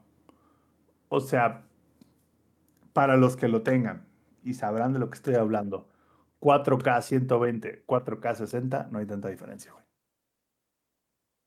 no es algo que te vuelva loco. Sobre todo, por ejemplo, yo que tengo una OLED, la diferencia como es respuesta de pixel instantánea, la diferencia entre 60 y 120 no es tanto, güey. O sea, es el doble de FPS, sí, pero no es el doble de respuesta. Entonces, ah, no sé si, o sea, es esas cosas que es como, ¿para qué, para qué lo lanzas si no hay todavía nada en qué aprovechar. Es como las teles 8K. Es como, oh, ahí está la tele 8K. Sí, güey, pero ¿para qué? O sea, yo creo que, y, ya lo había comentado en podcasts anteriores, yo creo que, sobre todo en la PC, ya estamos llegando a un punto, güey. Así a un punto donde las GPUs que existen, las nuevas que van saliendo, son tan buenas, güey, que el siguiente paso para los juegos ya se mete en el Uncanny Valley, que es que tendrían que ser fotorrealistas. ¿Sabes? Y un gran ejemplo de eso es el Forza Horizon 5 en PC. O sea, Forza Horizon 5 en PC es, es una obra de arte. Literal, es una obra de arte como se ve el juego. Entonces, mm, yo creo que dentro de poco el marketing de las consolas tendrá que cambiar de "Ah, es que se ve más bonito, a es que es más chica, es más eficiente, es más barata. Porque ya, o sea, va a llegar un punto, los que no lo saben, búsquenlo, lo, lo que es el Uncanny Valley, pero básicamente llegará un punto donde ya se ven tan bien los gráficos que ya se ven reales, pero se ven reales desde un punto de vista de que incomodan. De que es como, "Ah, siento que los robots van a venir a tumbar la puerta y robarme mi trabajo. Y, y- fíjate que, que el que sí me tiene mucho eh, preguntándome el qué tanto el lastre tecnológico va a terminar afectándoles va a ser Xbox. Porque quieras o no, y aunque sea entre comillas el mismo chipset y nada más con menos velocidad y un poquito menos de RAM es el, el- Xbox Series X y el S, pero yo he escuchado de, de desarrolladores que no necesariamente la, la diferencia de, de, de potencia sea lo que les preocupa, sino el hecho de tener dos máquinas distintas sobre las cuales hacer el, el- el pulido de rendimiento les quita muchísimo tiempo que a lo mejor podrían utilizar en otra cosa o simple y sencillamente sacar el juego más rápidamente. Entonces, si tomamos ese argumento como base para pensar que a lo mejor no conviene tanto meter, además de esas dos, otra más potente, es justamente eso, el si desde ahorita ya estamos viendo que hay, que juegos que tardan 7 años en salir, Suicide Squad, y que parece que nomás nos dan pie con bola, cabrón. Entonces, ¿para qué necesitamos o para qué queremos juegos que tarden tanto tiempo más? Porque a pesar de todo lo demás, que es el, ay, es que estamos sufriendo tantos años esperando un juego, deja tú eso, Zampi. El, el hecho de que haya un juego que tarde tanto en salir y que cueste tanto en producir, lo único que hace es que la presión por la cual el juego sea un éxito y un éxito así increíblemente alto, o sea que mm, ya no necesitan vender 2 millones o 3 millones o 4 millones de copias. Exactamente, ahora imagínate, un juego como ese que tardó tanto tiempo en salir, que tiene un, un presupuesto supuestamente de 100 millones de dólares, sin contar el marketing, ¿cuántos millones de copias necesitaría venderse para simple y sencillamente salir en números negros? Es como, este, mm, como, para los que les gustan los coches, es como el Lexus LFA o LFA. Es un coche que Lexus estuvo tanto Maldito tiempo... carrazo hermoso. Maldito carrazo hermoso, claro, por supuesto. Es top 10 de todos los coches de todos los tiempos. Lexus estuvo tanto tiempo desarrollando el coche que del momento en el que empezaron a desarrollar el coche a que terminaron de desarrollarlo, la tecnología era totalmente distinta. Y varias veces ya cuando iban a lanzar el coche tuvieron que rehacerlo todo de nuevo, solo para hacer catch up de lo que estaba antes. Entonces, mi punto es, o como dirías tú, este Rob, dejen de tratar de hacer películas de Hollywood en juegos. Enfóquense en juegos que puedan desarrollar en un año, año y medio, maybe dos, y láncenlos, güey.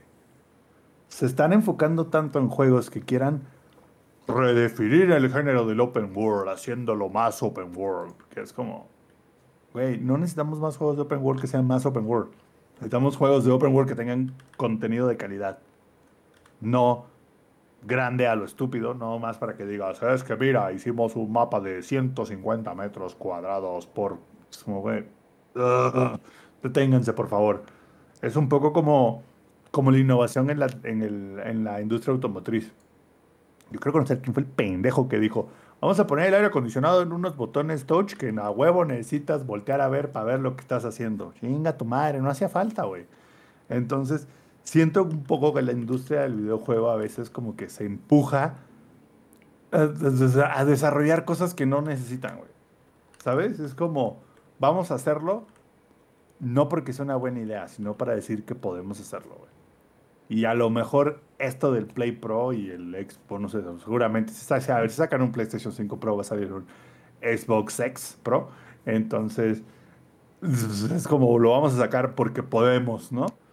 ¿Cuántos Blu-rays este, 8K existen? Dos. ¿Cuántas, ¿Cuánta gente tiene tele 8K? Como 100 personas. Bueno, pero ahí está. ¿Quién ¿Y sabe la, la diferencia entre 4K y 8K? No existe, güey. Te estás sentando a dos putos metros de la tele. No vas a ver la diferencia. Pero bueno, ahí está. deja tú eso, Sampi. Ese es otro punto muy importante a considerar porque como, como por ahí comentábamos, uno de los motivos del por qué los pros existieron o el One X eh, fue que nadie se esperaba que de 2014 a 2016 la proporción de televisiones fuera a cambiar tanto porque creo que era de un 80, de un 85-15 a favor del 1080, pasaron a casi 60-40 o 65-35 a favor del 4K en dos años. Y eso fue lo que hasta cierto punto obligó un poquito más a que salieran estas nuevas consolas. Yo ciertamente no creo. Y que espero. Pasa lo mismo con el 8K, ¿eh? No hay manera, güey. No hay forma. Los precios son tan. tan extremadamente. No solo es un tema de precio, es un tema de la infraestructura alrededor del 8K que hace falta. O sea, infraestructura en servidores, en transmisión de las televisoras, en, en cables, güey. Ni siquiera existen cables para 8K 120 FPS. Apenas hay cables de 8K. Apenas salió el estándar de 8K 60, que es el DisplayPort 2.0, una madre así, güey. Entonces, requiere tantos cambios el 8K por tan poco beneficio mm, que yo creo que ahí ya no, güey. ¿Sabes? O sea, siento que no es lo mismo. O sea, siento que de 1080 a 4K sí hay una diferencia considerable, güey. Pero de 4K a 8K mm, ya, no hay tanta diferencia. Y mientras tanto, aquí nos dice Mr. Lindos, Nintendo preguntándose, ¿qué es el 4K, plebes? Pues sí, ¿no? O sea, esos cabrones van a su propio ritmo. A veces hasta llego a pensar que la siguiente consola después del Switch, de todas maneras, no, va a ser en 4K. 1440, güey. Y si bien nos va, yo, yo creo que estamos pidiendo mucho, ojalá así sea, pero yo creo que 4K va a estar muy cabrón. Yo creo, creo que si va a tener, va a ser este, con un upscaler. No va a ser nativo. Lo cual no es malo, a final de cuentas, si es imperceptible. ¿Para qué lo queremos que, que sea nativo, no? Pero ojalá y estemos equivocados, Eddie, adelante. Con, que, para mí, yo siempre voy a ser el fiel defensor de que todo esté a 1080 y a 60 cuadros, estable o ya superior, that's it. Porque algo que sí, este, ah, eso, eso hizo que me alejara bastante de la Switch, fue que los juegos ya, híjole, este, aparte de que se veían todos, este, hechos de papel maché, este, como Tearaway, y eso, Tearaway es un juego de PS Vita y hasta ese estaba más estable. Eh, The Witcher 3 y esas cosas en Switch. estaba, la verdad sí necesita un, un upgrade. Ah, ya se habla de que va a haber otro upgrade en diciembre, pero todos sabemos que nada más va a ser una edición especial de, de la Switch OLED. Es para otra, que no sé qué juego vaya a salir por esas fechas, pero bueno. a mí la verdad ¿Qué más quisiera yo? Que los juegos estuvieran muchísimo más estables.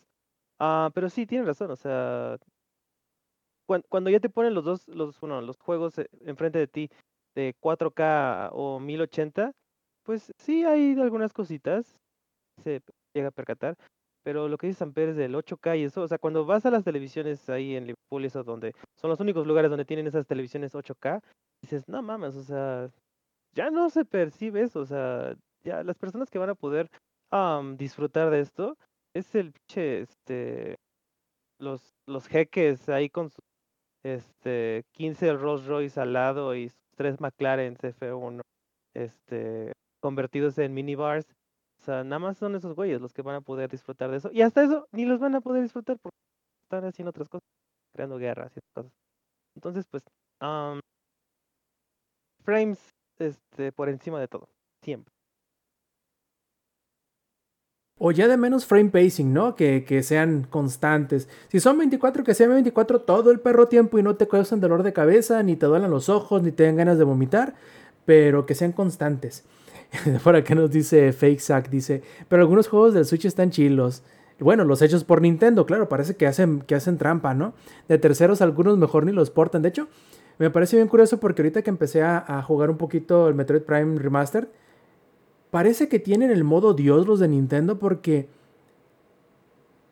nadie le sabe cómo sacarle el jugo al Switch como Nintendo. Claro, nadie le sabe sacar el jugo a ninguna de las plataformas como los estudios mismos de las de los compañías que lo producen, ¿no? Eso sí es cierto, pero se nota mucho más la diferencia con Nintendo cuando sacan un juego propio que, por ejemplo, uno, una versión de Switch de un juego de Ubisoft, pues sí, se nota un chingo la diferencia. Eh, pero otra cosa que no hemos considerado en la plática de la inviabilidad o lo poco uh, feasible que es que salga un PlayStation 5 Pro y un Xbox eh, Serie X, One X o no sé cómo se vaya a llamar eh, sería el hecho de que el momento apto para sacar un nuevo hardware es cuando el que ahorita tienes en venta empieza a vender menos. Y así haces que la gente que ya tenía la consola o la versión anterior, pues compre nuevamente la versión nueva. Pero ni con el Play 5 ni con el Xbox eh, hemos visto que flaqueen las ventas en realidad. De hecho, el motivo del por qué llegaban hasta cierto punto y parecían no poder vender más era el hecho de que en años anteriores pues no había más consolas que poder vender. Ya lo que llevamos de este año y probablemente los últimos meses del año anterior, ya no ha habido desabasto de, consolas, específicamente en los mercados en donde en realidad se acababan, que eran Estados Unidos, a lo mejor en Japón, en Europa, porque aquí en México yo creo que en realidad pocas veces no es que no hubiera el stock porque la gente se los compraba a todos, sino porque decidían mover el stock en a otras partes y no había el suficiente. Eh, enviaban millones a Estados Unidos y mandaban puñados acá a México y por eso era difícil de encontrar. No porque se vendiera la millonada, porque seamos sinceros, estas consolas no son nada baratas y el hecho de que de estar pensando en una nueva versión de estas consolas significa que van a costar más. ¿Qué tanto más, Zampi, te imaginarías tú que costaría? En dado caso de imaginemos, hubiese. Mínimo unos 250, 300 dólares más. Así. No, y no me refiero a un PlayStation 6, me refiero al PlayStation 5 Pro si suponemos que ahorita cuesta. como unos 200 dólares más, güey. A su madre, como estamos hablando de 7, 800 dólares más o menos. O sea, como unos 18 bolas, güey. No, hombre, te, y te estás vendiendo cortito aquí en México, ¿eh? Si en realidad costara 700, serían como 20 mil bolas fácil. Vamos a decir que 18 bolas, güey. Más otras 60, 70 bolas por una tele 8K. No, y te estás yendo cortito, 70 bolas por una tele 8K. No, hombre, loco, esa es la de hace 5 años. Si te quieres comprar la Samsung, la de ahorita, fácil, como 150 bolas. Y se me hace poquito, ¿eh? Vamos a decir 70 bolas. No, si nomás para, para. Sí, te conseguiste la viejita, güey. Más eso. Ya son casi 100 bolas, güey, que te gastaste en eso. Y luego. No lo creo, güey. No lo creo, güey. Ahora métele tú, ya si te vas a gastar eso, cabrón, te vas a comprar una Sonosar con sus, con su sub, con sus eh, satélites, que le vas a poner de esas este, sonos ¿cómo se llaman? Era 100 arriba en el techo para que te dé el Atmos. O sea, te vas a gastar como otros 60 bolas en el audio. La, Arc ya te da el Atmos porque sí tiene este, para arriba.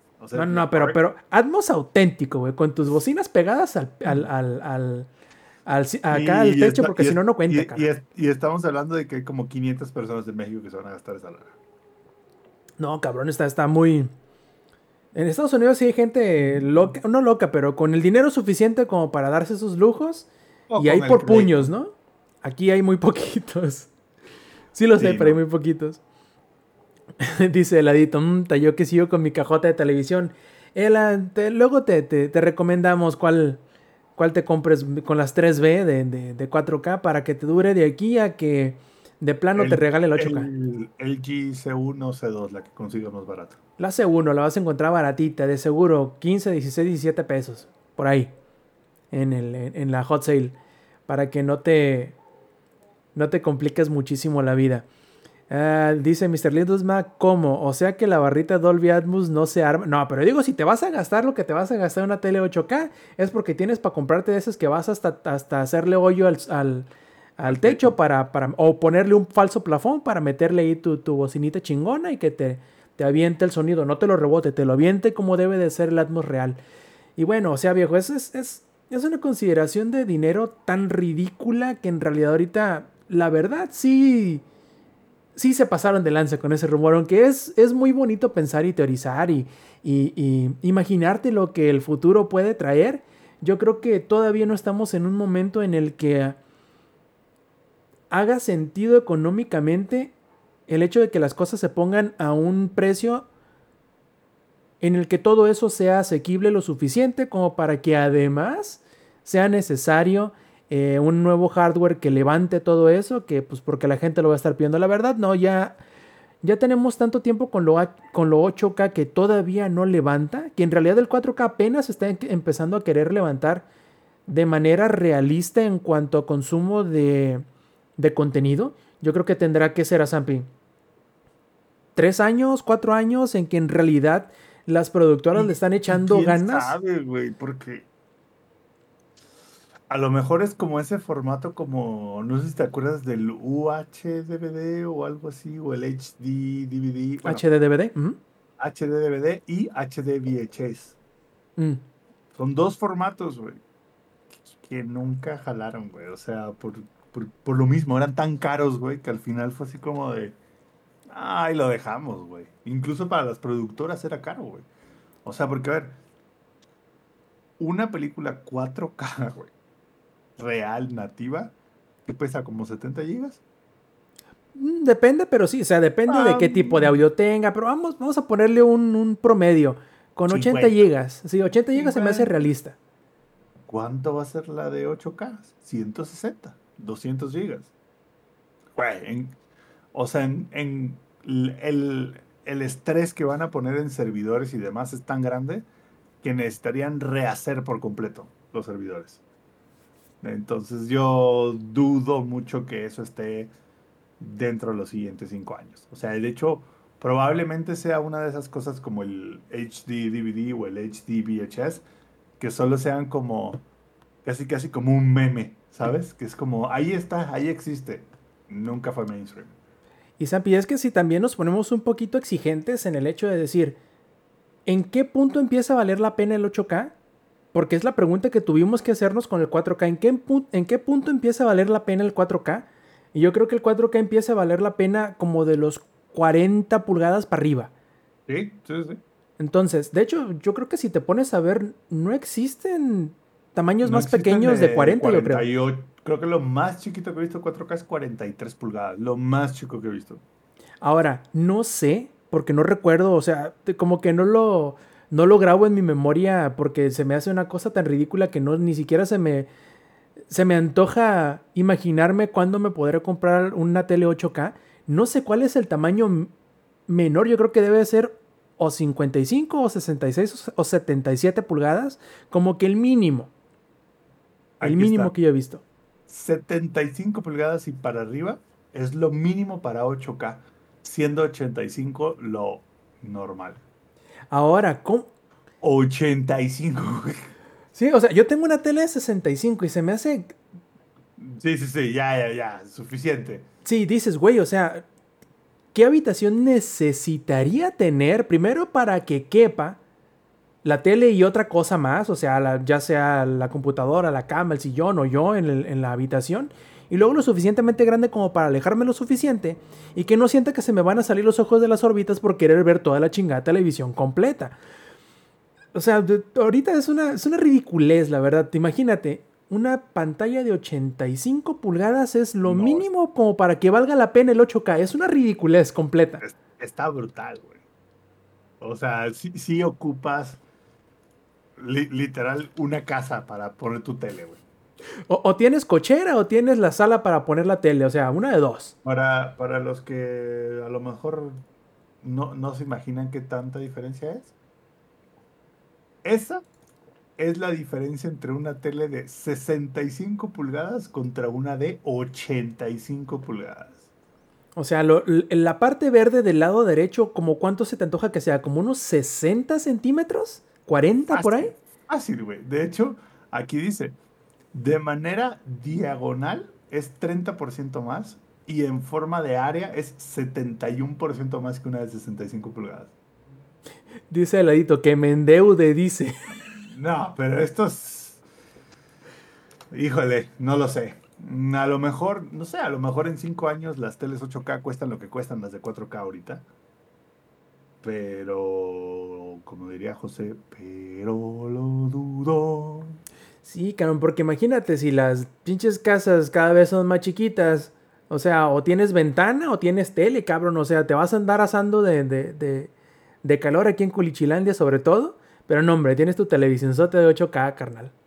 Pero nuevamente, si tú tienes una tele, ahorita, ahorita, si tienes una tele 8K, esa es la menor de tus complicaciones. Aquí, aquí, aquí hay una, una comparación como un poco más visual. 65 contra 82, ni siquiera 85. Contra 82 y vean más, güey. Pregunta Mr. Lindusma, ¿cuánto duró el mercado con el 1080 desde... Play- bueno, Eh, PlayStation eh, 3 fue 2006. Para empezar, el mercado, gran parte del mercado, al menos del lado de, de, de computadora, sigue en 1080, by the way. Sí, claro, la, la- la abrumadora mayoría. Entonces, yo me acuerdo, yo compré eh, mi televisión 1080 en 2006. Lo compré más o menos para cuando salió Fallout 4, no, 3. Porque ya, como estaba escalado para la chingada ese juego, estaba pensado para 1080. Yo tenía una tele más pequeña y como 720, yo creo. Entonces, la, como el meme, ¿no? La, la pinche letra no la alcanzaba a leer. Entonces dije, bueno, si la quiero disfrutar, voy a tener que comprarme una tele más grande. Y en ese momento ya eran varias generaciones. O sea, mucha gente se acuerda del 1080 por las Smart TV, pero ya tenían años las de 1080 antes de ser Smart TV. Varios años. A tu pregunta, Rob, Mm. de, de izquierda a derecha, o sea, en el eje de las X, una tele de 85 pulgadas es 50 centímetros más grande que una de 65. Madre santa. Del Rob no hay forma. Del Rob no hay manera, güey. Y a lo alto es 30 centímetros más. Ah, su mano, es una, es una locura eso. Deja tú, la quieres empotrar en la, en la, Espérame, en la pared y a ver si no te baja todo el pinche enjarre con todo y los ladrillos, cabrón. Es eso. Así de, eh, familia, ya puse mi tele 4, este, 8K 85. Y ahí viene la pared, güey. A ver, y espérame, y eso es, 85 es el tamaño recomendado, güey. O sea, de ahí, pues habrán teles más grandes, güey, ¿no? Dudo mucho que haya una tele 8K 65 pulgadas. ¿Cuál sería el caso de eso? Ex- exactamente. Guay. Y por esos motivos y más, plebes, es que creemos que la neta no va a haber un PlayStation 5 Pro. Sobre todo porque... Un Slim, un Slim, yo creo que sí. No, Slim sí, claro, pero por supuesto, es lo que yo, no te voy a decir que estoy esperando, pero es lo natural, porque eh, obviamente con el paso de, los, de estos últimos años, las, la manera en que ha avanzado la manufactura de los chips y la, y la forma en que se pueden enfriar mejor, dan cabida para muchas cosas, para que consuma menos eh, electricidad y por lo menos se, y por lo mismo se, se caliente menos, este, sea más pequeño, tenga un diseño diferente, porque aunque a mí no me parece específicamente o especialmente feo, hay gente que no puede voltear a ver su PlayStation 5 y le gustaría tener un PlayStation más pequeño, entonces... Vamos a ver, eso yo sí creo. Y probablemente no nos falte mucho para conocerlo. Yo, si va a haber un Slim, yo creo que lo va a ver el año próximo a más tardar. Y lo veo muchísimo más eh, factible que un PlayStation Pro. Pero eso será cosa que vamos a investigar, vamos a descubrir, nos vamos a enterar. ¿Quién quite a lo mejor hasta en- dentro de unos tres meses que se dé el E3? Pero bueno, eso será una... Las personas que van a ir al E3 lo verán. Exactamente, esa será una plática que, que tendremos y que nos daremos en una edición próxima del Showtime Podcast. Pero antes de irnos, como es costumbre, hay que pasar a los saludos. Este, Eddie, ¿cuáles son tus saludos esta noche? Este, por ahí, che que estaba el Ela con nosotros, igual saludito para allá, para mi hermosa novia que me tolera mientras Destiny y Ultimate 2. Para todos los que estuvieron este, ahí ah, pues en vivo, o sea, ahorita, este, los TQM, ya nos estaremos escuchando. Esperemos que pues ahora sí la bandita toda completa, la este semana. Cuídense mucho, tengan día. Pues bueno, gracias por ese tiempo que tienen ustedes libre para andarnos. Cuídense. Perfectísimo, Sampi. ¿Cuáles son tus saludos esta noche? Al Inge y al, y este, Lex Eduardo, güey, que no se presentaron hoy. Saludos a ellos dos, donde sea que estén. Yo sé, creo que el Inge está limpiando caca de un ventilador o algo por el estilo. Y, y el ex algo similar. Este, así que saludos a ellos dos y a todos los que nos escucharon en la versión grabada. Perdón, a los que estuvieron aquí en la versión en vivo y los que nos van a escuchar en la versión grabada. Todas las semanas se los digo, vénganse a la versión en vivo. Está mucho más chula que la versión grabada. Está chula con, con, como de Chihuahua, con la muchachita chula de Chihuahua, que le vendió una machaca. Muy, muy bien. Yo también haciendo eco de todos, plebes, échense la vuelta a la versión en vivo. Recuerden que lo hacemos los domingos a las 7 y media de la noche a través de twitch.tv, diagonal langaria, claro, a las 7 y media de la noche, horario de la CDMX, porque bueno, horarios hay por todos lados, ¿no? Entonces, también si quieren enterarse cuándo y si se da algún aplazo de hora, de día, de todo lo que sea, pues lo pueden encontrar en nuestras redes sociales, mismas que pueden hallar juntitas todas en langaria.net diagonal enlaces. Eh, un saludín, como no, al ingenierillo y al Alex que nos hicieron falta. saludos a Young Stark de parte del heladito que nunca le mandó saludos, pero yo te los mando, mijo. O mija.